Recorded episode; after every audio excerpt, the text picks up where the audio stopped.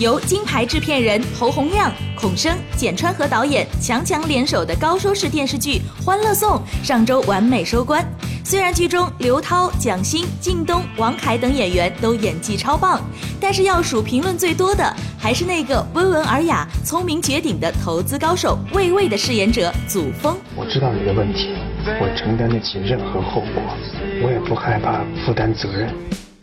有一些网友认为起点一直在洗脑安迪喜欢他，没见几次面就开始动手动脚，很猥琐。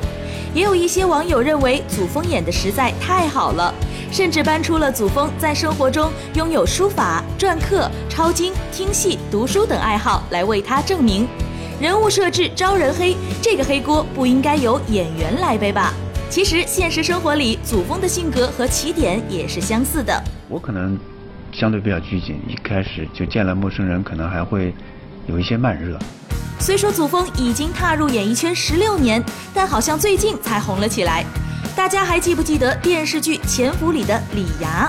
他偷了我的文件，这说明问题。哎，你这是让我顶雷呀！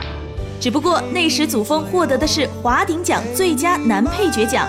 而到了《欢乐颂》里，就和刘涛饰演的安迪变成了炙手可热的男神女神 CP。但是祖峰和刘涛的 CP，其实在《芈月传》中就出现过了。